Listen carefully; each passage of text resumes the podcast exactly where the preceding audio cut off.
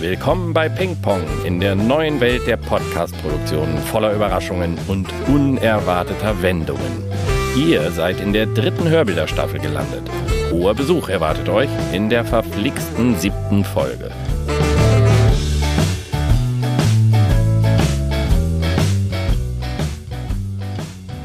Ja, Timo, ich begrüße Jürgen. dich. Wir sind hier heute zu Gast in der, unserer eigenen siebten Episode. Ja, dass wir es wieder bis zur siebten geschafft haben, ohne uns zu entzweien oder in die Haare zu bekommen oder uns zu prügeln. Ja, in die Haare bekommen, das passiert ja schon mal. Aber äh, erst hinter den Kulissen. Ja, bei dir ist es ja auch eher, sich in die Barthaare zu bekommen. Ja. Wir haben heute einen Gast. Ja, das ist Hallo. noch ein Timo. Ja. Timo von Eiken. Ja, ich bin immer ein bisschen verwirrt. Ich weiß immer gar nicht, wen du, Ja, das wen du dich jetzt- eigentlich gerade wendest. Ja, geht mir ähnlich. Das Ja. wird jetzt wahrscheinlich auch ein bisschen kompliziert. Ja. Für mich aber natürlich. Aber für die äh, Hörer noch mal kurz.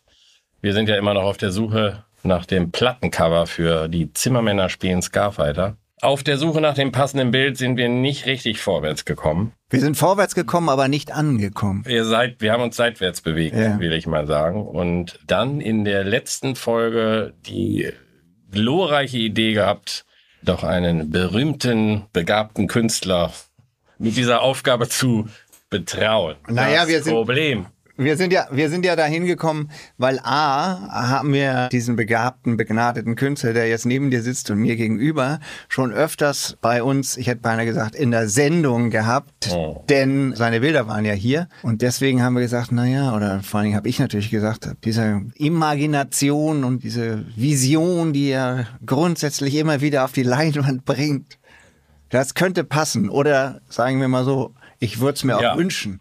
Kam also, meine Anfrage kam gar nicht mal so gut an, muss ich allerdings auch vorausschicken. Es war viel Bier und guter Wille nötig, ihn zu überzeugen. Ja, Also, also aber jetzt ist er da. Genau. Timo von Eiken. Herzlich willkommen. danke, freue mich, dass ich hier bin. Ähm, ja, also für mich ist es natürlich, irgendwie freue ich mich drüber. Andererseits, als du mich gefragt hast, habe ich gleich gedacht, das könnte vielleicht sogar schwierig werden, weil ich das eigentlich gar nicht so gerne mache. Auftragskunst oder wie sagt man, Bilder malen, wo mir keiner Vorgaben gibt, ist häufig so, dass ich was im Kopf habe, was ich gut finde, aber das Gefühl, dass der andere dann da gegenüber, für dem Bild gegenübersteht und denkt so, hm, ja, ist ganz okay, aber nicht genauso, wie ich es mir vorgestellt habe, aber das nicht ehrlich kommuniziert, davor habe ich so ein bisschen Muffe. Hat Aber ja, ich kenne ja Timo so ganz bisschen und ich weiß auch, dass er meine Sachen ganz gut findet und ihr auch schon mal über meine Bilder gesprochen habt, genau. Und so hatte ich so eine, so hatte ich so ein wenigstens so eine kleine Anhaltspunkt, wo ich wusste, ich bin nicht so ganz lost, wenn ich was für dich mache oder für die Zimmermänner. Die Frage ist natürlich auch, inwieweit musst du einer Vorstellung von jemandem anderem gerecht werden. Also das hatten wir dann so besprochen, als ich Timo von Eigen, sage ich jetzt immer so plump, äh, mit ihm gesprochen habe. Er gesagt, gut, du musst natürlich in irgendeiner Form gebrieft werden oder ein Gefühl dafür haben, worum geht's, aber auf keinen Fall soll das ja soll das ja eine Auftragsarbeit im Sinne von ich stelle mir Ich etwas weiß. derartiges vor, kriegst du das hin? Äh, ne? so, Ja. das hat, er- aber das ist ja jetzt, deshalb sitzen wir ja auch hier Genau. dass man, bevor du loslegst äh, ne, und morgen dann dieses Bild malst, damit wir das übermorgen haben, ähm, dass du weißt, was, was verbirgt sich eigentlich. Also das Einzige, was du weißt, ist, das Album Die Zimmermänner spielen Scarfighter heißt, dass es sich um Timo Blunk handelt, als einer der drei Künstler. Und viel mehr ist es, glaube ich, auch nicht. Ne? Und deshalb nutzen wir heute mal diese Episode, ja, um zu briefen. Und da, wie es immer so beim Briefen ist, fragt man oder bekommt man gesagt? Also, fragst du mich jetzt, stellst du mir Fragen, die ich beantworte, oder soll ich dir irgendwas erzählen? Was, was ist dir lieber? Mir ist lieber, wenn du mir was erzählst. Also dann kommen bestimmt ein paar Fragen, die ich dir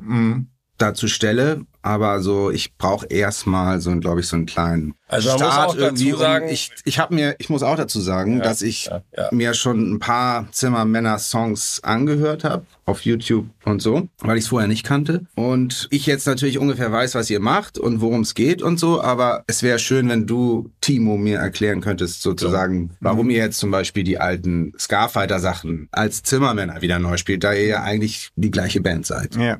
Also, die Band Die Zimmermänner hieß ursprünglich mal die Scarfighter. So haben wir angefangen 1978 mhm. und wie sich das eben für eine Band, die Scarfighter heißt, gehört, haben wir Ska gespielt oder auch umgekehrt. Für eine Ska-Band, die muss dann auch so einen tollen Namen haben, wie zum Beispiel ja auch die Scatterlights oder andere Bands. Die Originale aus den 60ern aus Jamaika fanden wir toll, haben wir entdeckt. Äh, gleichzeitig haben wir aber auch, das wurde ja alles so nochmal wieder sehr aktuell seinerzeit über die Specials und Madness und The Selector. Da gab ja diese Two-Tone-Welle aus, aus England und so kamen wir eigentlich zum Musikmachen. Also wir hatten zwar alle, äh, die bei den Scarfightern mitgespielt hatten, vorher in anderen Bands auch schon Musik gemacht, aber wir konnten uns eigentlich vor allen Dingen auf Ska einigen und haben deshalb die ersten Songs, die wir zusammen geprobt haben, geschrieben haben, das waren Ska-Songs. Mhm. Als die Ska-Fighter wurden wir von Alfred Hilsberg von Zickzack entdeckt ähm, der hat gesagt, nehmt eine Single auf. Und da dachten wir aber schon gleich, ah, wenn wir jetzt eine Single aufnehmen,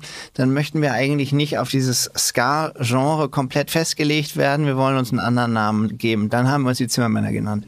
Das heißt sozusagen, und da steht aber auf der ersten Single steht noch drauf, die, Zimmer, die Zimmermänner aka Scarfighter. 40 Jahre später, wie es eben so ab und zu mal passiert, haben wir uns darauf besonnen, auf unsere Roots und äh, erinnerten uns vor allen Dingen an diese Songs, die wir seinerzeit gespielt hatten, die wir nie aufgenommen haben. Und so ein bisschen so Erinnerungsprotokolle, was man noch so irgendwie zusammengestoppeln konnte, weil wir haben davon nie was aufgenommen, haben wir diese Songs zusammengeschustert wieder und aufgenommen oder teilweise nachempfunden. Teilweise haben wir auch Songs, die wir dann ein Jahr später auf unserer ersten LP gemacht haben, nochmal im Ska oder teilweise im Original-Ska-Outfit neu aufgenommen. Und so kommt es zu dieser Platte. Okay, also das sind sozusagen unveröffentlichte Songs, die er jetzt spielt, oder sind das Sachen, also so hört es sich das Das sind teilweise unveröffentlichte ja, ja, Songs. Okay. Das, aber das Interessante daran ist eben, die gab's, die sind nirgendwo äh, dokumentiert worden, die wurden nie aufgenommen, ja. die stammen aus komplett aus unserer Erinnerung. Alles klar. Das sind aber nicht genug. Das sind vielleicht so sechs Songs, sind so tatsächlich aus diesen Erinnerungsfetzen entstanden. Und dann haben wir, es gab dann auch Songs, also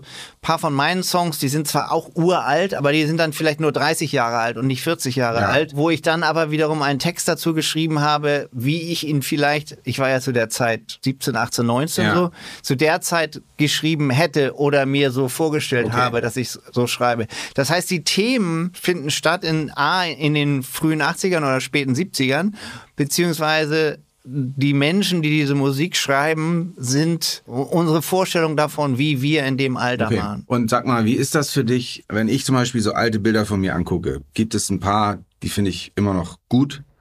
Aber viele Sachen sind einfach auch zu all, dass mhm. ich damit nichts anfangen kann. Was, was ist das für ein, ja, ich meine, wenn man so alte Dinger mhm. auskramt, wie ist das dann immer noch so geil? Das kann ich irgendwie heute noch so verpacken, dass es irgendwie sich für mich gut anhört und nicht alberner Text ist, weil ich ja damals 17, 18 war, so.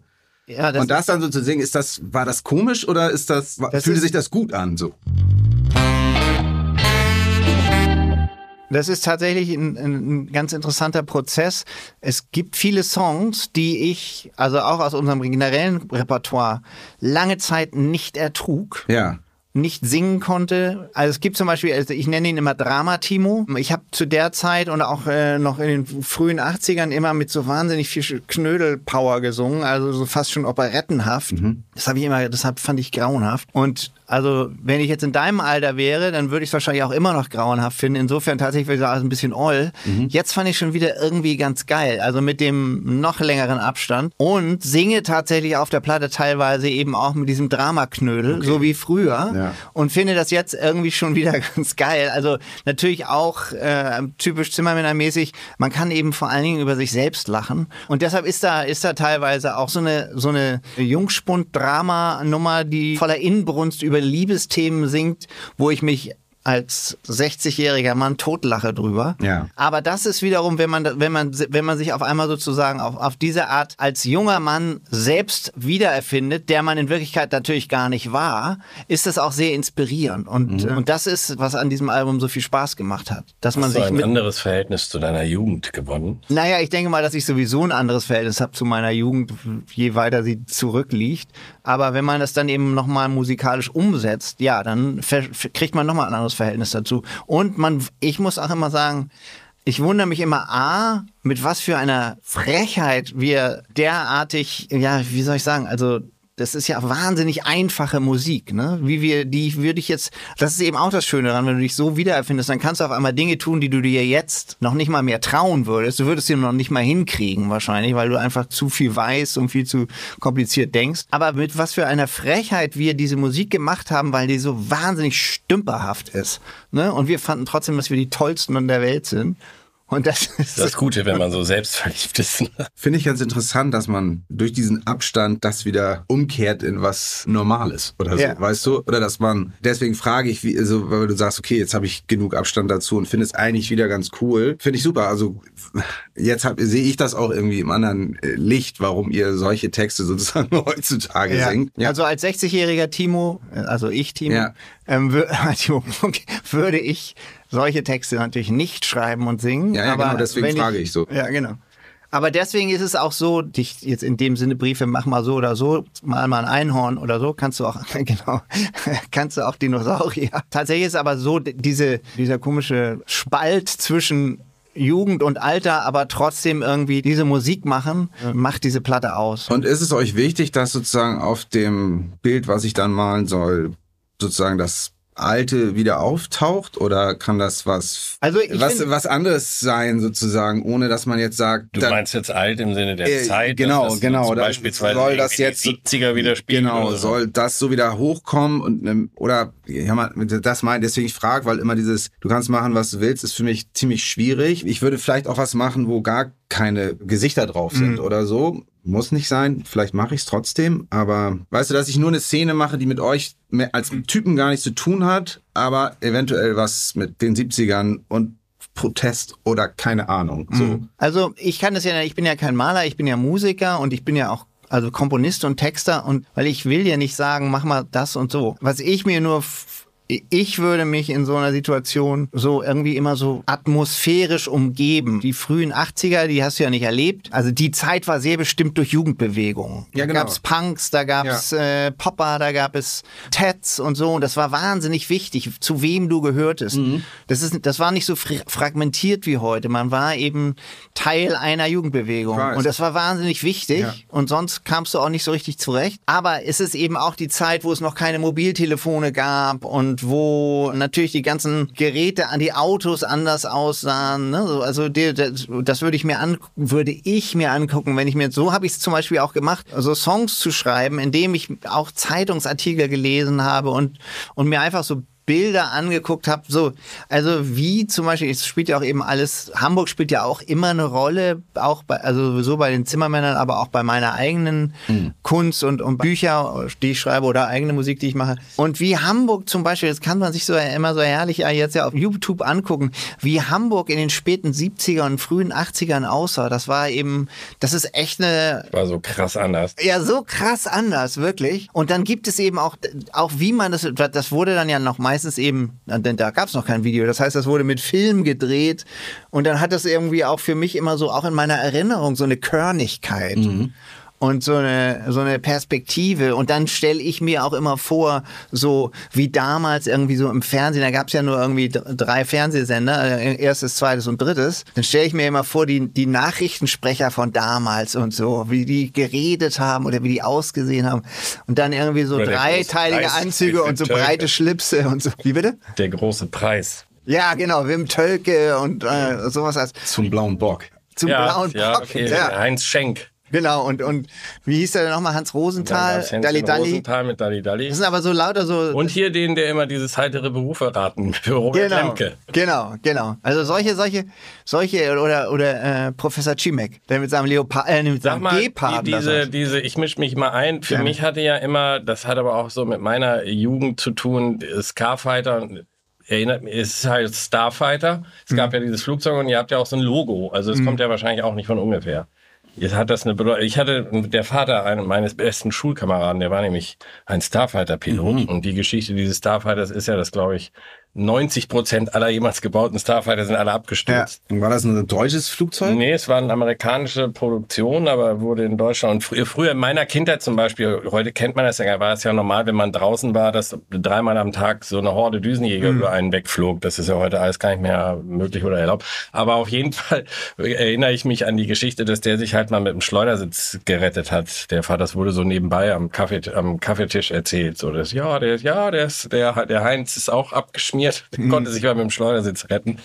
Und ich fand irgendwie so diese, und ich erinnere mich, dass dieses Staff, dass das permanent in den Zeitungen, wie auch immer war, dieses Flugzeug, das Mhm. muss ja irgendwie eine derartige Fehlkonstruktion. Naja, also das, das ist ja, ist ja Oder offensichtlich, dass wir uns so genannt haben seinerzeit, Ja, ja. weil das Thema einfach immer, ne, es war einfach wirklich, also sich Scarfighter zu nennen, äh, 1980 war a good idea at the time, weil einfach wirklich zu der Zeit, das war überall permanent in den, und das war wirklich sehr naheliegend. Und es war ja eben auch so, es war ja nicht eine technische Katastrophe, es war ja auch ein politischer Skandal, wenn man sich erinnert, weil ja Franz Josef Strauß seinerzeit diese Dinger bestellt hat, obwohl sie nicht fertig waren. Und schon bei der Präsentation sind alle vier Prä- Präsentationsmodelle abgestürzt.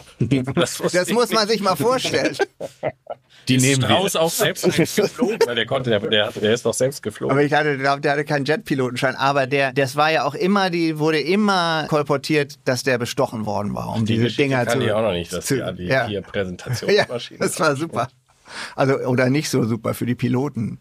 Okay, Vielleicht sind also- die auch mit dem Schleudersitz Also die rausgekommen, hoffe ich. Assoziation gibt es logischerweise zu Mhm. dem Flieger, aber natürlich auch zu der ganzen politischen Situation und der Zeit an sich. Das war halt so, das war halt alles Mhm. das, was in dieser. Es ist sehr, sehr viel passiert in dieser Periode, egal wie weit man sie nun fassen will. Ne? Ölkrise, was weiß ich. Ja.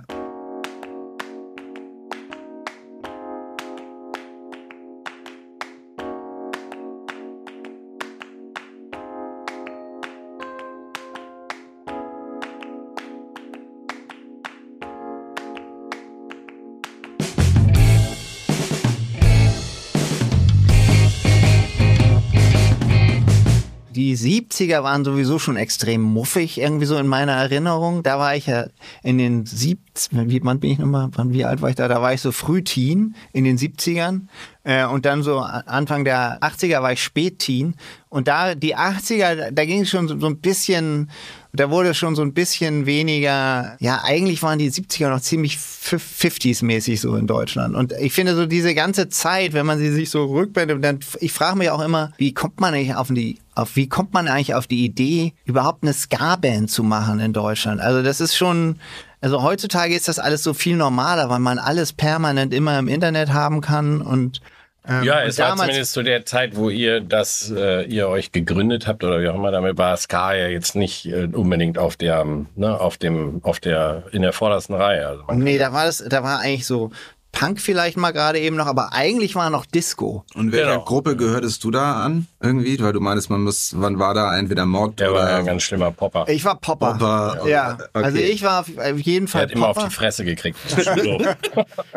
ich war ja New Wave, weiß ich. Wow. Ich hatte- Wafer. Wafer. Wafer. Aber nee, der war, der trug auch so äh, rosa und hellgrün und so. Ganz, Ja, ja. ganz, ganz Ich war, ich war ein krasser Popper. Da war die aber noch nicht befreundet. Da das wäre gar nicht, dann würden wir uns, das wäre gar nicht möglich gewesen. Nee, aber das Interessante ist eben auch, dass äh, aber in der Band auch ein Punk war und auch ein Typ, der eigentlich mehr so normalo, fast ökomäßig war. Okay. Also das war eigentlich eine Mischung aus Ja. den ganzen. Also da war dann schon wieder die Musik eben wichtig genug, Ja. um, um so, solche Dinge War auch zu nötig, überkommen. um sich Ja. Ja, genau. Und, und da war auch Ska tatsächlich so das vereinende Element, die Schnittmenge, weil das fand man, das fanden irgendwie alle gut. Überhaupt auch, aber auch Reggae. Also so diese, so jamaikanische Musik war irgendwie so ein gemeinsamer Nenner, auf den man sich einigen konnte. Natürlich, deswegen hatten wir ja keine Rasterlocken oder so. Also auch die, von wegen Cultural Appropriation, diese De Debatte, die, das, die es damals sowieso noch nicht gab. Ja. Aber da wäre auch keiner auf die Idee gekommen, äh, sich irgendwie Rasterlocken wachsen zu lassen oder sowas. Also das war das Einzige, was wir vielleicht noch hinbekommen haben, vielleicht auch wieder eine visuelle, ein visueller Cue, ist, dass wir so ein bisschen Rootboy-mäßig aussahen. Also eben so wie die Specials oder auch die von Madness, eben, weißt du, mit den Pork Pie Hats und den engen schwarzen Anzügen, der Ja. Krawatte und den zu kurzen Hosen und weißen Socken und, und äh, schwarzen Habt ihr Schuhen. da alle noch zu Hause gewohnt? Da haben wir alle noch zu Hause gewohnt, ja. Ich bin ja erst ausgezogen, als ich meinen ersten Vorschuss für Palais Schaumburg bekommen habe. Da bin ich aber sofort Reiß. ausgezogen. nee, da war ich auch erst, da war ich auch, weiß ich nicht, 18 oder 19. Aber was heißt erst? Meine Schwester ist schon mit 17 ausgezogen. Und wart ihr immer zu dritt? Zumindest diese drei sind die, die immer dabei waren. Also Detlef und ich, Detlef Dierichsen und ich, wir waren eigentlich, wir waren die ganze Zeit immer dabei, aber Christian Kellersmann war eigentlich auch vielleicht mal ein bisschen weniger wichtig, aber im Endeffekt immer dabei. Und gab dann noch einige andere Mitglieder, also meine Schwester zum Beispiel, die auch immer mal wieder auftauchte. Die anderen äh, Original Scarfighter, die haben wir relativ schnell hinter uns gelassen. Mit denen sind wir aber immer noch bekannt, bis auf einen. Okay. Der ist abgestürzt. Ja, wir wissen nicht, wo der ist. Gesellschaft. Also der ist, der ist irgendwo in. Der ist, ja, der hat auch, glaube ich, so eine schwierige. Das ist eben der dieser Punk, Ja. äh, Matthias Hickel. Zu dem haben wir keinen Kontakt, zu den anderen haben wir alle noch Kontakt. Kennen wir. Der, der Schlagzeuger war dann lange unser Anwalt, der ist aber jetzt schon im Ruhestand. Ja, ich weiß nicht, inwieweit das hilft, aber Nee, einfach so mal, dass man so ein bisschen, wie das angefangen hat. Ich finde es ganz interessant, wenn du sagst, so wir waren ganz verschiedene Typen und dann ist daraus eine Gruppe entstanden, sag ich mal. Und auch die Musik hat dann alles wieder verbunden und so weiter. Ich weiß noch nicht, was ich da jetzt draus mache, aber was eben auch so wahnsinnig wichtig war und warum es auch dazu geführt hat, dass wir eine Band gegründet hatten, obwohl wir uns eigentlich teilweise normal leben oder vor allen Dingen am Schulhof wahrscheinlich äh, nicht mit dem Arsch angeguckt hätten, war auch so diese Ambition. Also, dass man so irgendwie was machen wollte. Das war ja sowieso die, die Durchstarten. ja, aber das war ja eben sowieso so, so am Anfang, das hat vereinte eigentlich auch alle so neue deutsche Welle oder so Punkbands der, der frühen 80er, die ja dann, dann später auch unter dem Begriff geniale Dilettanten zusammengefasst wurden, dass man nicht unbedingt so viel konnte, aber eine ganze Menge wollte. Also das ist so eine, das ist so ein, das irgendwie so ein, so ein, so ein das Bedürfnis hatte, durchzustarten und ohne jetzt unbedingt erstmal ein Instrument lernen zu wollen oder irgendwie da irgendwie Musik studieren zu müssen oder in irgendeiner Form. was auch die Zeit so ein bisschen widerspiegelt, ne? Genau, so, so war das damals. Also, dass man diese ganzen, diese, diese 70er Jahre Bands, die eben alle eher so auffielen durch wahnsinnige Virtuosität Ja. und, und so. Ne? Man erinnert sich an die 70er, da waren die Bands eben eher bekannt dafür, dass sie unheimlich gut spielen konnten. Toller Drama, super Gitarrist. Das waren wir alle nicht. Das war aber auch völlig unwichtig. Ja. Und da kommen wir wieder zu dem, was ich vorher gesagt habe, diese Chutzpe, da irgendwie dann mit diesem Stümpertum irgendwie äh, erstmal ins Studio zu gehen und eine Platte aufzunehmen. Das ist so, das finde ich auch eigentlich so bezeichnend. Ja,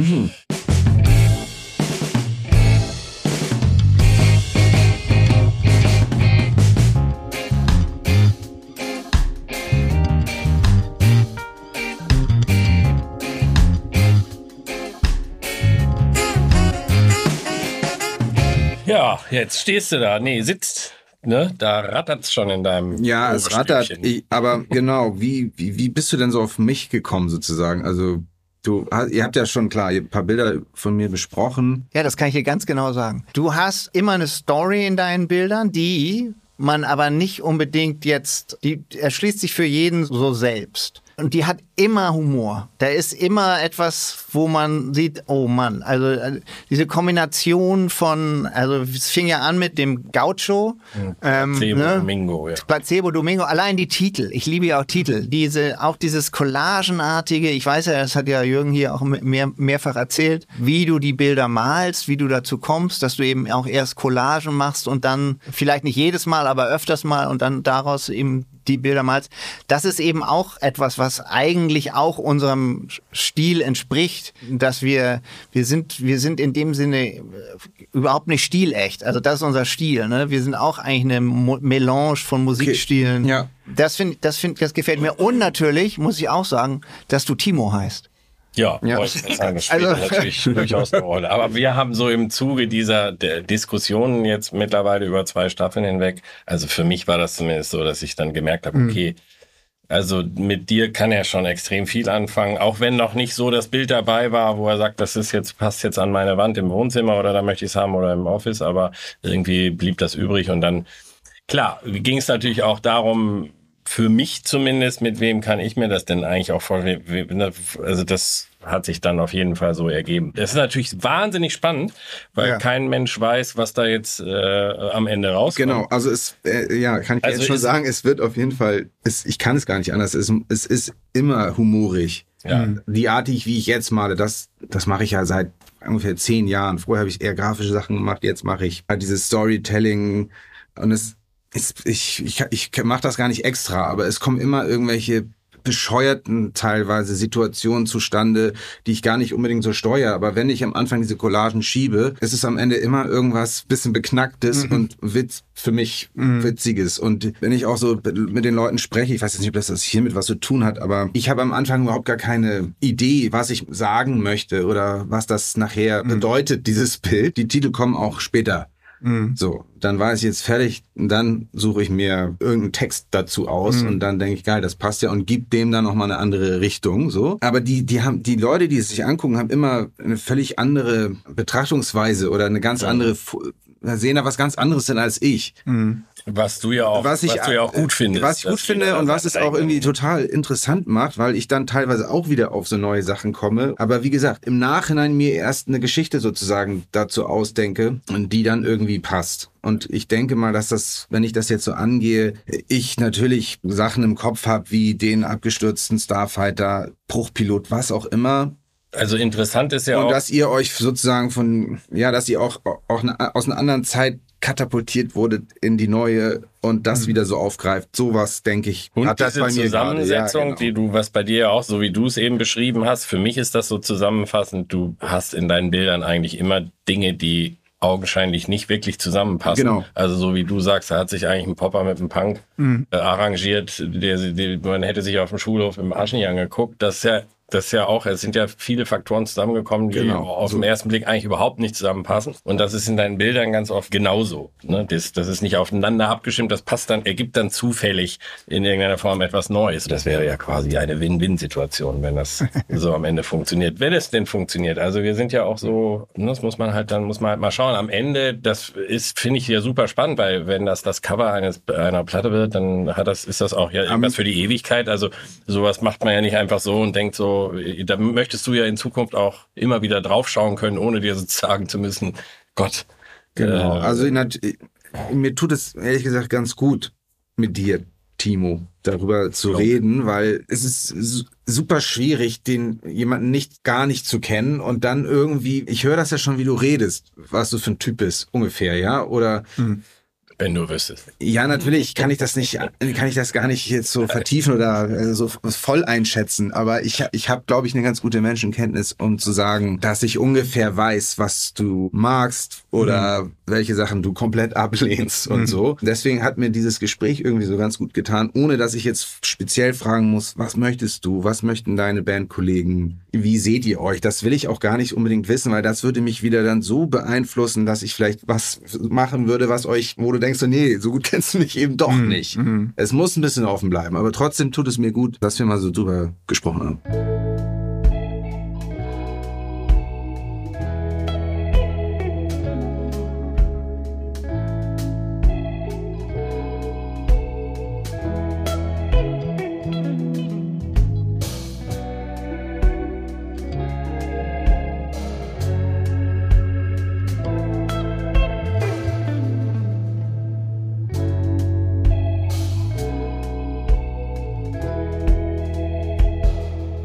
Ja, und ihr seid ja beides Freunde von mir. Ja. Ne? Also zwei meiner Freunde begeben sich da auf unter Umständen dünnes Eis. Mal gucken, ja, wohin das führt. Ich bin auf jeden Fall sehr gespannt. Ja. Und wir werden es. Wir werden sehen beim nächsten Mal. Episode zu beschreiben wissen. Ja.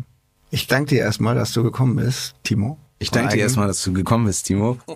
ich danke ich hatte, Timos, ich, ich habe neulich habe ich die ähm, habe ich gesehen wie wie heißt er denn ähm, nicht Adam Sandler sondern oh, der Schauspieler ähm, ähm, parodiert Tom Cruise aber und die sitzen sich halt so gegenüber und er spricht ihm spricht genau wie er das müssten wir vielleicht auch also wir machen. Ich, du, es gibt ja auch einen Zimmermänner Song der heißt ich heiße Timo ich weiß, habe ich, ja. den habe ich mir schon angehört.